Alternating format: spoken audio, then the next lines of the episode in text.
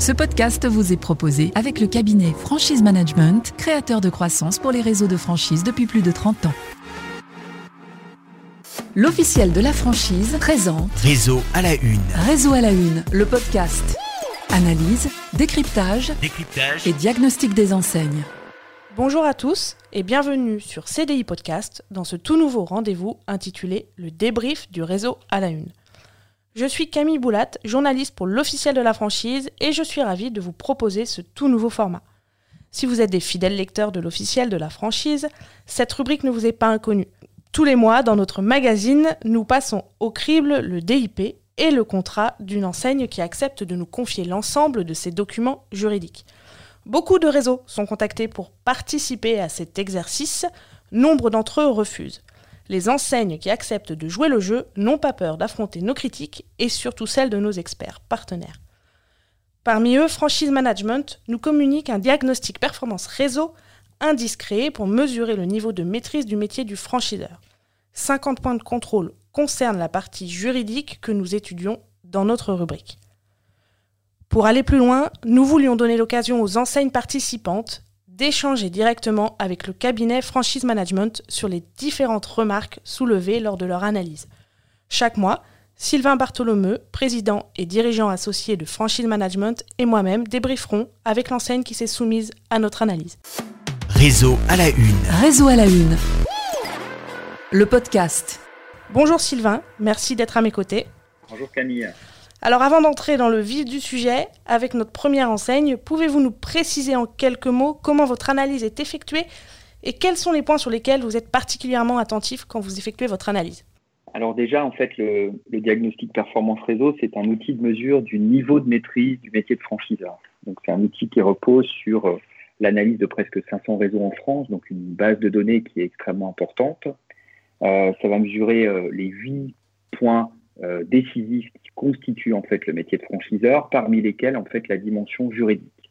Cette dimension juridique, elle s'articule essentiellement autour de deux outils juridiques, le DIP et le contrat de franchise.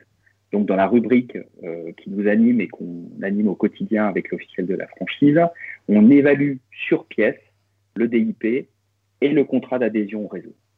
Donc on va regarder en fait comment sont conçus les documents et on va faire en fait un aller-retour entre la structure juridique, la réponse aux obligations légales, la conformité juridique, et aussi la cohérence avec la taille du réseau et avec le type de concept.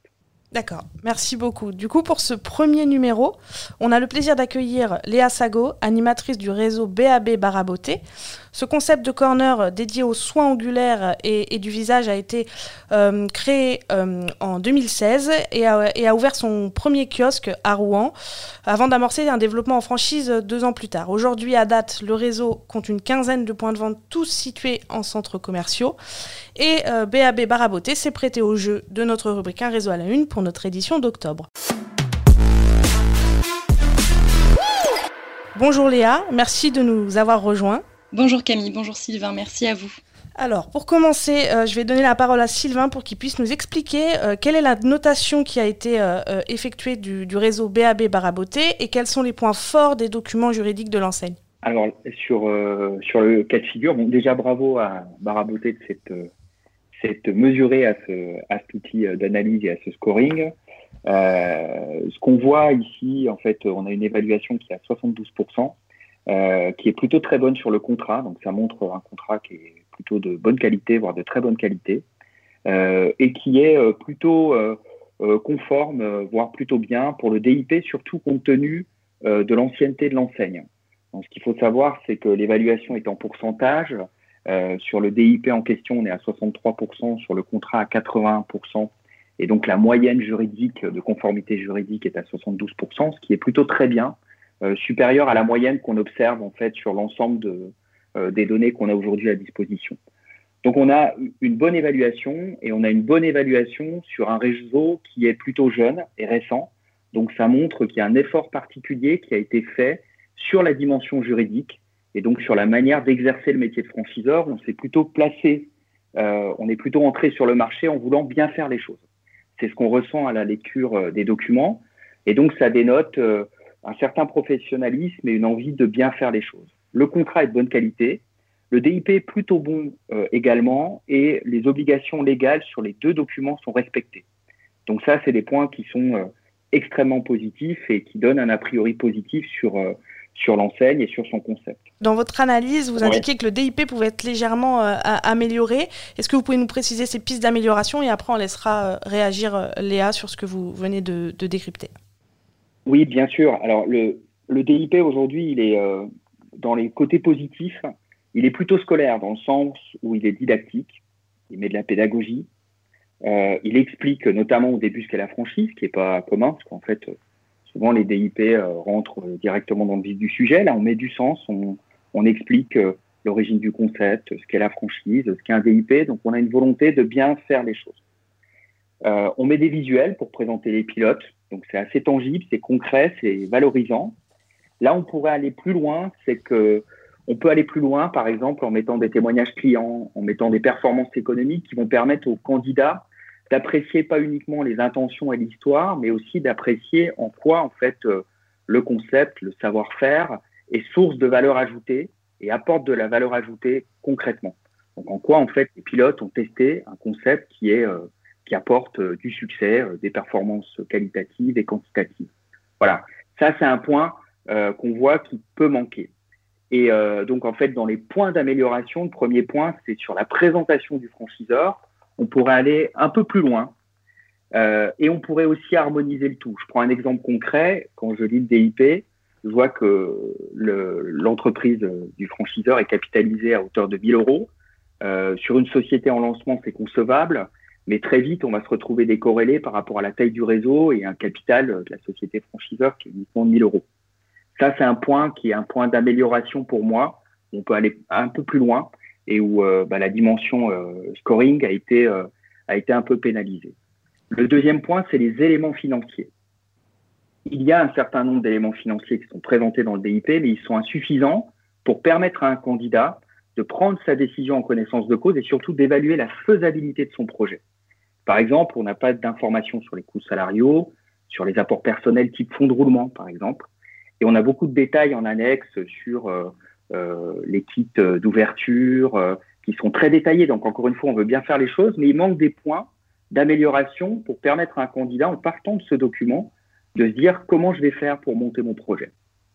Le troisième point, on le verra par la suite, c'est l'état général du marché. Mais globalement, encore une fois, je réaffirme ce que j'ai dit en introduction, le document est plutôt bien fait. Euh, il y a un vrai souci de conformité. Ce qui manquerait pour muscler et pour être plus efficace vis-à-vis d'un candidat, c'est de le rendre vraiment utile pour un candidat dans l'idée d'évaluer la faisabilité de son projet et de l'aider à monter concrètement son projet. Merci Sylvain. Du coup, est-ce que Léa, vous souhaitez réagir à ce qui a été dit, préciser des choses euh, Voilà, je ne sais pas ce que, ce que vous, comment vous souhaitez réagir? Oui, bien sûr. Alors déjà, euh, c'est vrai que l'étude et l'analyse qui a été réalisée, j'invite vraiment bon nombre d'enseignes à se prêter au jeu parce que c'est une analyse qui est très complète, qui a permis à BAB Baraboté vraiment en tant que jeune réseau de pouvoir aussi avoir un retour d'expérience de bon nombre d'experts qui, eux, ont l'habitude de travailler avec des réseaux d'enseignes à, taille beaucoup, beaucoup plus importante que BAB Baraboté. Et donc, on a vraiment eu des pistes d'amélioration qui étaient concrètes. En ce qui concerne le DIP, en effet, BAB Baraboté euh, s'est accompagné d'une agence qui s'appelle Progressium. Au tout départ de, donc, de sa volonté de franchiser le concept, on a vraiment souhaité s'entourer d'experts, de personnes qui étaient vraiment, euh, qui maîtrisaient totalement le métier de franchiseur, qui est vraiment un métier à part. Et c'est pour ça aujourd'hui qu'on a un contrat et malgré tout un DIP qui est de bonne volonté qui veut que le contenu soit là pour que l'information passe au niveau des, futurs candidats à la franchise et donc potentiellement de nos futurs franchisés.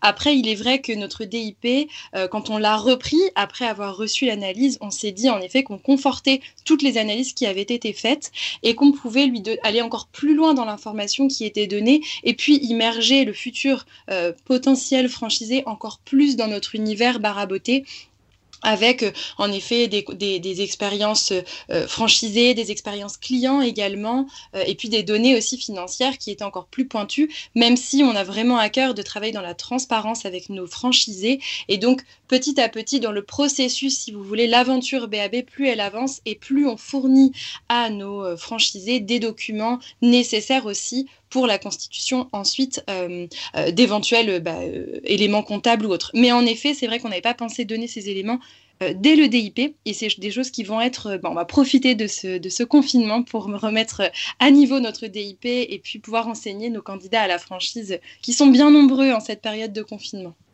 Du coup, tout ça, on en reparlera euh, euh, après, parce qu'on va refaire un, point sur, euh, sur, sur le marché, parce que comme le disait Sylvain, il y a, y, a, y a, des choses spécifiques à, l'état de marché et, et, et aux données que vous communiquez dans le DIP. Mais l'analyse euh, de franchise management précisait aussi que, que dans le contrat, euh, la clause d'approvisionnement en produits euh, pouvait sembler particulièrement contraignante et pourrait être assouplie. Est-ce que vous pouvez nous préciser en quoi consiste cette clause, Léa, pour qu'on y voit un peu plus clair Et après, on, on, verra avec Sylvain comment cette clause pourrait être assouplie ou quelles sont les pistes d'amélioration? Alors, en effet, aujourd'hui, on a une clause en fait qui explique que BAB est vraiment centrale d'achat majoritaire pour l'intégralité des franchisés. C'est-à-dire qu'on va référencer un bon nombre de, fournisseurs qui correspondent à nos critères de sélection. Parce qu'il faut savoir que BAB Baraboté a vraiment la volonté de travailler qu'avec des produits français et dont la composition est la moins toxique tant pour nos esthéticiennes que nos clientes, et donc la plus naturelle possible. Donc c'est vrai qu'on a, nous, la maîtrise de la composition des produits et du sourcing produit qui est extrêmement impératif pour nous. Donc on est centrale d'achat pour une grande majorité de nos produits. Euh, après, on donne la possibilité à nos franchisés euh, de se fournir chez d'autres fournisseurs si et seulement si on était amené à tomber en rupture de stock, malgré nous finalement, de ces produits qui avaient été au préalable référencés. Est-ce que c'est des situations qui, qui, peut, euh, qui arrivent souvent, les ruptures de stock dans, sur certains produits? Alors, et, pour le coup, encore une fois, je vous dis, dans un souci de transparence totale, euh, nous, on fonctionne comme ça. Alors, en effet, il nous est arrivé au courant de l'année 2020, puisqu'il y a eu le confinement, il y a eu beaucoup de retard de livraison. Ça a été assez compliqué euh, de se fournir auprès de certains fournisseurs, et c'est là qu'on s'est rendu compte que d'avoir peu de fournisseurs référencés, ça pouvait nous être préjudiciable.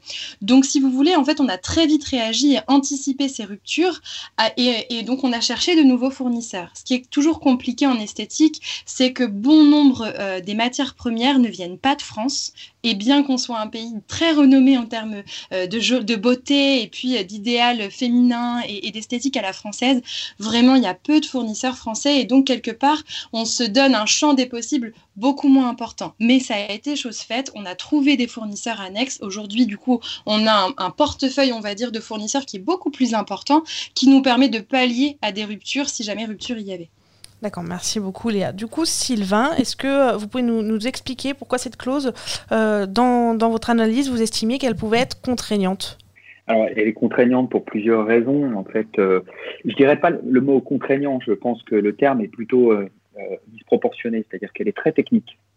Et elle est très technique. Alors, quand on est dans une démarche purement d'industriel, fabricant et ensuite distributeur de ces produits euh, exclusif et donc euh, indispensable pour euh, l'homogénéité de la marque et de l'identité visuelle, ça peut s'expliquer. Là, on a une clause qui est en première lecture compliquée à, comprendre, et puis très technique, avec des pénalités en cas de, non-respect. en fait, sur le plan opérationnel, c'est une mécanique qui pourra en fait s'avérer complexe à animer, et qui pourrait être plutôt source de tension que source de co-construction. C'est-à-dire quand on commence à devoir euh, pénaliser euh, avec des pénalités jour euh, des franchisés qui ne respectent pas, n'appliquent pas partiellement un pourcentage extrêmement précis d'achat sans avoir vraiment défini qu'est-ce qu'on entend en fait par, par volume d'achat et par périmètre d'achat, ça peut être un peu embêtant quoi.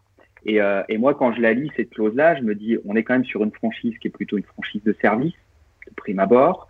Il y a une notion de produit et quand Léa en parle, je comprends euh, mieux le sens, mais en fait, je ne le lis pas dans le contrat, je ne le lis pas dans le DIP aussi, et je pense que tout ça mériterait plutôt d'être expliqué euh, dans les manuels euh, de savoir-faire que d'essayer d'avoir une clause extrêmement restrictive, très stricte, voire procédurière.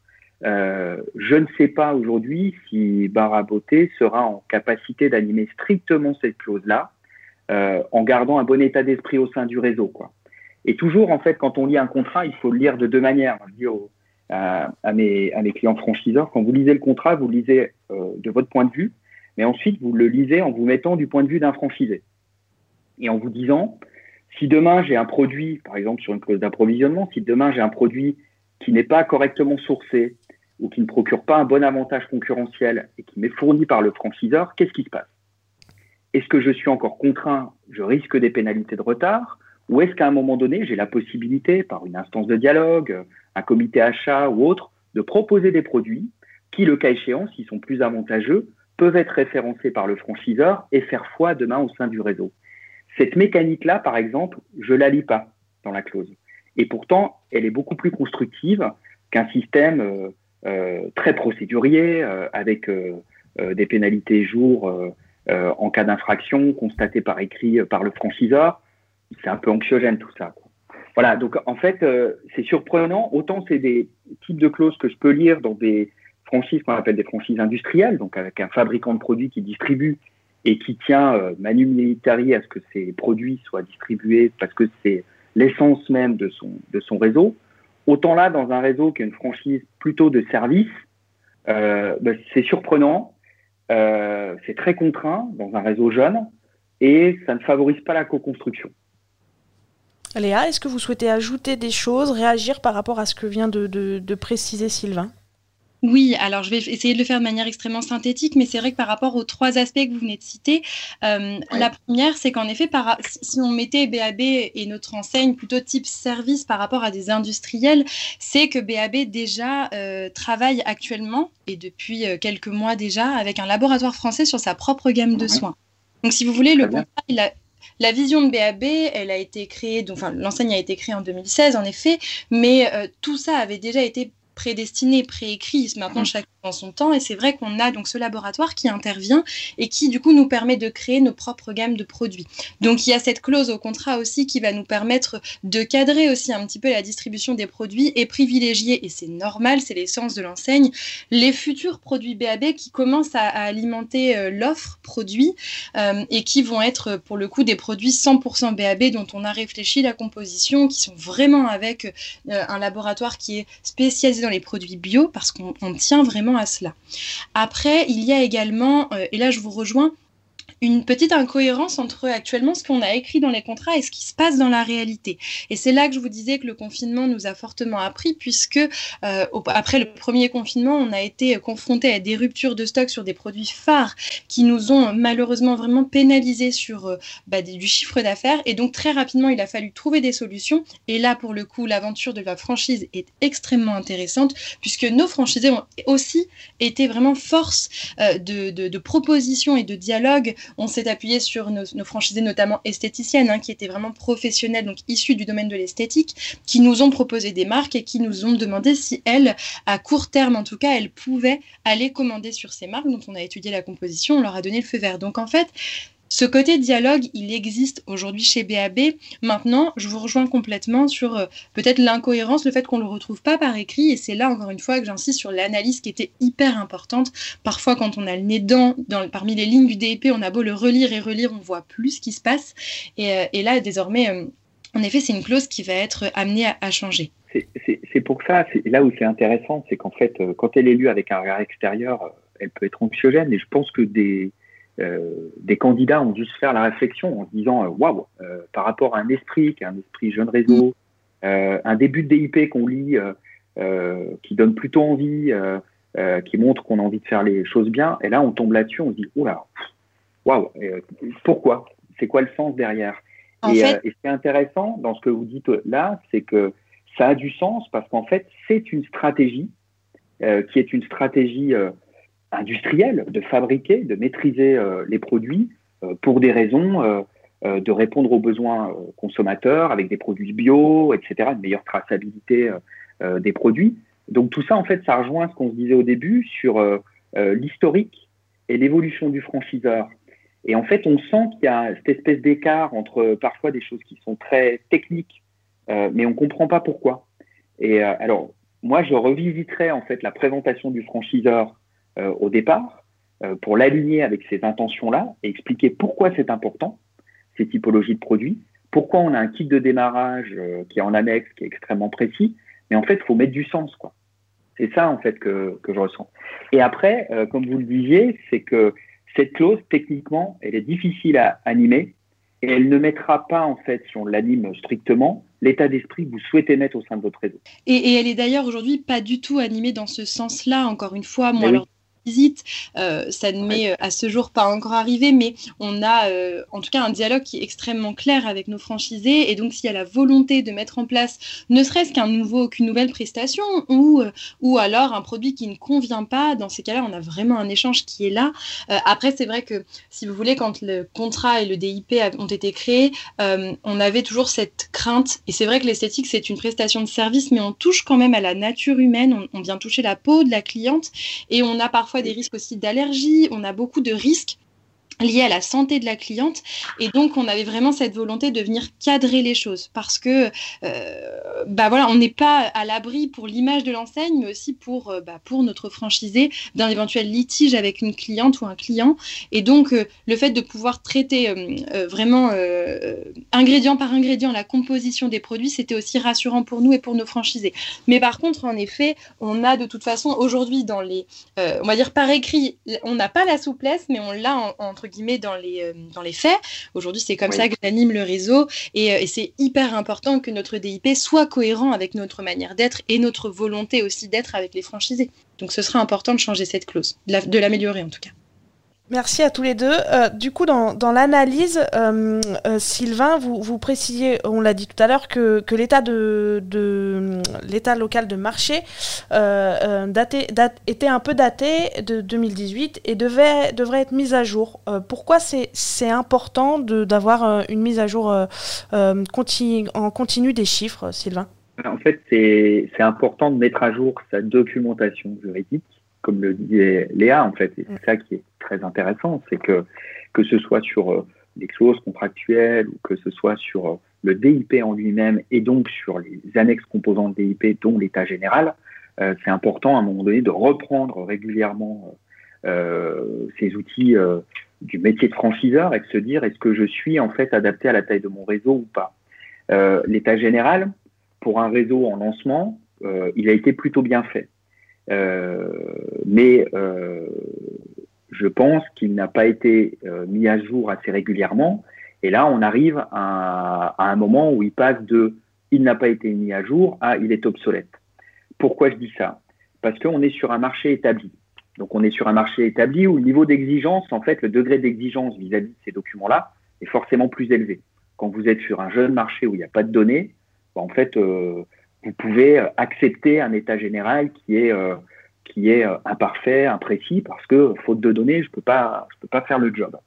Euh, dans notre cas de figure, en fait, on est sur une étude Xerfi qui commence à dater, de, mémoire elle est de 2018, donc avec des données qui doivent être de 2016 à peu près. Et, euh, et si vous consultez la base Xerfi, vous vous rendez compte qu'il y a d'autres euh, études qui sont sorties depuis, et pas que chez Xerfi, euh, auprès d'autres instituts. D'autre part, l'état général, il repose uniquement euh, quasi uniquement sur cette étude Xerfi en question. Donc on a pris une étude, on l'a résumée, on l'a synthétisée, on l'a construit en état général. Encore une fois, c'est mieux que euh, ce que je constate dans euh, certains DIP. Hein. Donc c'est un travail qui est un travail qui a été plutôt bien fait. Mais un bon état général, surtout sur des marchés établis, ça suppose de croiser différentes sources et de le mettre à jour régulièrement. On parlait tout à l'heure de, bio, il me semble, sauf erreur de ma part, que Xerfi a sorti une étude euh, fin de l'année dernière sur les produits cosmétiques bio et naturels, avec les perspectives à l'horizon 2022-2023. C'est une étude euh, qui mériterait d'être intégrée dans cet état général, puisque si on va vers euh, une orientation produit bio, c'est intéressant d'aller chercher ça et de mettre de la perspective dans l'état général.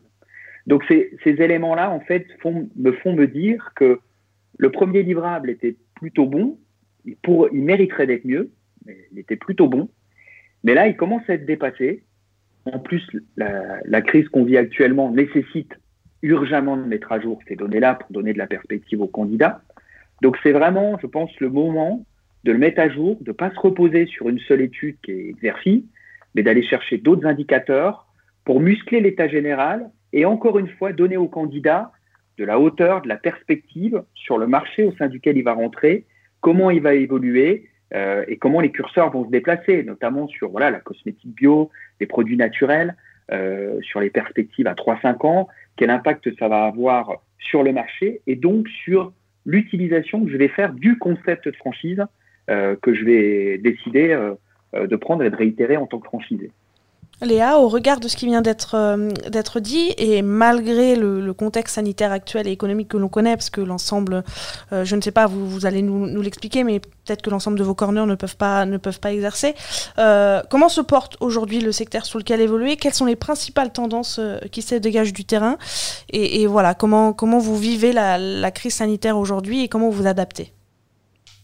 Alors, euh, déjà par rapport à l'état général de marché, en effet, euh, c'est un document qui, que nous devons remettre à jour. Euh, le confinement va nous donner suffisamment de temps pour pouvoir reprendre tous ces éléments. Et, et c'était aussi là, encore une fois, intéressant de nous remettre un, peu de pointer du doigt cet outil qui est un outil extrêmement intéressant parce que, encore une fois, on avait là un petit décalage entre l'écrit et l'oral qui va, du coup, quand moi j'avais mes candidats à la franchise et que je commençais à leur expliquer le, le, marché, vraiment l'importance du, de, de le potentiel réel du concept et du marché de l'esthétique, on avait là un décalage entre ce qu'ils devaient lire par la suite et ce que moi je leur avais dit au préalable. Donc c'est extrêmement important de se remettre à jour par rapport à cela. La crise Covid, euh, c'est une crise sans précédent. Le secteur de l'esthétique est euh, touché comme bon nombre de commerces considérés comme non essentiels. Euh, l'intégralité de nos établissements sont situés en centres commerciaux et les centres commerciaux font d'office l'objet d'une fermeture administrative et puis de toute façon notre secteur de métier également. Donc nous, premier confinement, tout comme le second, on a l'intégralité de nos kiosques, qu'ils soient succursales ou franchisés, qui sont fermés. Euh, maintenant, euh, fort heureusement, on a tout de même des subventions et des aides du gouvernement qui vont permettre à quasi l'ensemble de nos franchisés aujourd'hui de pouvoir sauver les meubles hein, par rapport aux, voilà, aux charges qu'ils vont euh, du coup avoir tous les mois. Nous, on a un accompagnement qui est là aussi auprès des franchisés. Hein. on essaye d'être disponible le plus possible, à distance bien évidemment.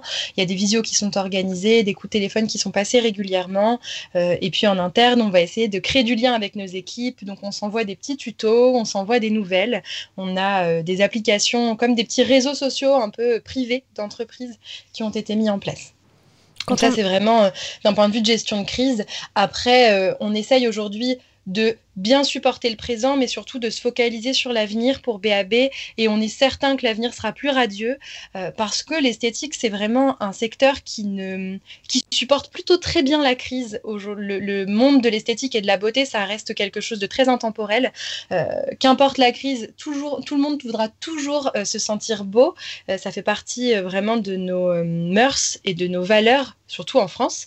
Et donc, nous, aujourd'hui, on n'a absolument pas peur pour l'avenir. Et puis aussi, notre choix choix, qu'il soit stratégique, mais aussi euh, pour les valeurs que l'on porte aujourd'hui, de consommer sur quelque chose qui est 100% français et le plus naturel possible. Aujourd'hui, je pense que ça rejoint euh, les attentes des consommateurs qui par l'intermédiaire, on va dire, de cette crise, ont eu une vraie prise de conscience sur leur euh, nouvelle consommation leur nouveau mode de consommation. Justement, quand on avait échangé dans le cadre de la rubrique euh, cet été, euh, vos corners avaient repris euh, petit à petit leur activité et vous me disiez que vous aviez vous, êtes, vous différenciez des autres acteurs du marché par la prise, par, par le, le, fait que vous prenez les clientes sans rendez-vous et que vous pouvez les, les, les dépanner quand, quand leur, leur esthéticienne à domicile n'aurait pas leur rendez-vous notamment. Cette concurrence-là aujourd'hui, elle est, elle, est, elle est grande avec le confinement. Comment vous allez pouvoir euh, comment vous adapter sur ce type de, concurrence? En fait, si vous voulez, on a, euh, nous, aujourd'hui, un concept qui n'a pas d'égal dans le sens où le fait d'être sans rendez-vous diffère complètement d'une esthéticienne à domicile ou d'un salon esthétique euh, vraiment qui a son, son, établissement et qui reçoit la clientèle sur rendez-vous. Chez nous, comme on est implanté en centres commerciaux, on est vraiment sur une clientèle active qui vient dans le centre pour faire son shopping ou faire ses courses, qui en profite pour faire ses ongles, faire son regard, son épilation visage et donc d'instinct, elle vient nous voir, et nous demande la prestation de son choix, nous, euh, de toute façon, depuis euh, toujours, on a un système de beeper que l'on remet à la cliente qui lui permet de ne pas patienter sur place. Et là, pour le coup, par rapport au concept Covid, comme ça, on n'a clairement pas du tout de stagnation autour du kiosque. Et donc la cliente prend ce fameux beeper BAB, elle continue son shopping ou ses courses dans le centre commercial et quand ça se met à vibrer et à sonner, elle revient nous voir pour qu'on prenne soin d'elle. Donc en fait, on n'est vraiment pas du tout sur un concept, il n'y a pas de concurrence qui, se crée pardon, réellement entre un concept avec rendez-vous et un concept sans rendez-vous aujourd'hui, notre clientèle, elle est active et puis aussi, elle comprend notre démarche vraiment de consommation avec ces produits français et ces produits naturels. Et on vient expliquer à la cliente pas à pas nos, protocoles. On est vraiment dans une démarche qualitative euh, que voilà, qui fait aujourd'hui de l'expérience client BAB Baraboté. Sylvain, est-ce qu'il y a des points sur, euh, sur lesquels euh, on n'a pas, euh, pas échangé qui vous semblent importants de, de, mettre en exergue Et Léa, après, si vous avez des questions qu'on n'a pas évoquées également et que vous souhaitez poser directement à, Sylvain Bartholomeu, je, je, vous laisse la parole. alors, sur le, sur le contenu du document, dans les grandes lignes, après, c'est vraiment des points de détail qu'on pourra regarder en aparté. Donc, il n'y a, pas, a pas nécessité de les mentionner, de les mentionner ici. Euh, je pense que ce qu'on a bien compris dans l'échange, c'est euh, euh, l'importance en fait de, de challenger en fait en permanence. En fait, il y a un point quand même qui est important, c'est que le métier de franchiseur, c'est un métier qui évolue en permanence parce que en fait les concurrents évoluent, se mettent, à, jour et puis se perfectionnent. Donc tout le monde se perfectionne. On est dans une compétition euh, euh, qui continue sans cesse et parce que aussi l'enseigne évolue, donc son histoire évolue, donc son positionnement évolue, etc. Euh, là, tout à l'heure, euh, Léa parlait très justement des clients. Euh, je pense que c'est une dimension qui est importante dans, un DIP ou dans une information précontractuelle en général, de dire qui sont mes clients, qui, quels vont être tes clients demain, toi, candidat à la franchise, comment tu vas devoir jouer avec le concept pour pouvoir réussir ton projet d'entreprise? Et ça, en fait, c'est des sujets qui sont vraiment, vraiment importants. Donc, en fait, il y a des petits points de détail à gauche, à droite qu'on pourra regarder en aparté, mais ce qui est important, c'est de se dire, dans le dispositif euh, entre la prise de contact et la signature du contrat, euh, il y a un, élément central, un pilier qui s'appelle l'information précontractuelle. Ce document-là, il doit être extrêmement qualitatif et il doit être utile au candidat euh, pour évaluer son projet. Et c'est dans cette optique-là, en fait, que je remets à jour régulièrement mon DIP pour voilà permettre au candidat de comprendre à date euh, ce qu'est le projet, euh, ce qui risque d'être dans les années à venir, et puis comment je vais pouvoir jouer avec.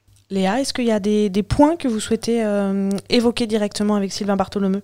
Alors non, il n'y a pas de point, parce qu'en fait, si vous voulez, moi j'avais bien repris toute l'analyse qui avait été faite hein, dans l'officiel de la franchise, donc tous les points, euh, on va dire, euh, thématique par thématique, que ce soit au niveau du juridique, animation, développement ou communication, j'en ai bien pris conscience. Euh, de toute façon, la mise à jour, elle était prévue, mais c'est vrai que cette analyse nous, met un petit peu plus l'urgence, entre guillemets, au niveau de la, mise à jour, donc il n'y a, a, vraiment pas de souci, tout va être fait. Moi, c'est vrai que j'ai intégré l'enseigne au mois de janvier 2020 en tant qu'animatrice réseau avec ce challenge qui a été donc de, m'occuper à la fois des succursales mais aussi des franchises qui étaient déjà en place, accompagner les candidats à la franchise qui allaient arriver. Et donc on a aussi cette crise qui arrive entre-temps, qui vient forcément changer, muter complètement la manière qu'on peut avoir d'animer un réseau. Et c'est vrai que là j'ai vraiment mis la priorité sur les, euh, allez, on va dire, huit premiers mois de l'année sur mes partenaires, sur les franchisés. Euh, alors certes, je répondais beaucoup aux candidats à la franchise, mais j'avais vraiment cette volonté d'être présente pour nos, succursales, pour nos franchisés, parce que dans toutes les crises, c'est l'humain, je pense, qui vraiment peut permettre de sortir plus solidaire encore d'ailleurs euh, de ces périodes un peu plus troubles et anxiogènes. Mais euh, là, on va avoir, je l'espère, hein, un très beau mois de décembre, croisons les doigts pour que l'on soit déconfiné et que les commerces puissent reprendre leur activité, qui va me permettre, quoi qu'il arrive, de pouvoir me poser et mettre à jour tous ces documents, puisque décembre est pour nous un fort mois d'activité habituellement. Et donc, en général, je vais pas trop embêter sur le terrain euh, les équipes, je suis toujours dispo, mais je vais pas trop les embêter, je les laisse bien travailler, ça me ça me laisse, ça me dégage un peu de temps pour faire l'administratif. Merci beaucoup à tous les deux d'avoir été parmi nous pour cette première émission euh, consacrée au débrief du réseau à la une. Euh, on se retrouve très bientôt pour le prochain épisode consacré cette fois-ci à l'enseigne d'IOT Plus. En attendant, vous pouvez retrouver tous nos podcasts directement sur notre plateforme CDI Podcast, mais aussi sur toutes les autres plateformes audio, Apple, Google ou encore Spotify. À bientôt! Réseau à la une. Réseau à la une. Le podcast. Ce podcast vous a été proposé avec le cabinet Franchise Management, créateur de croissance pour les réseaux de franchise depuis plus de 30 ans.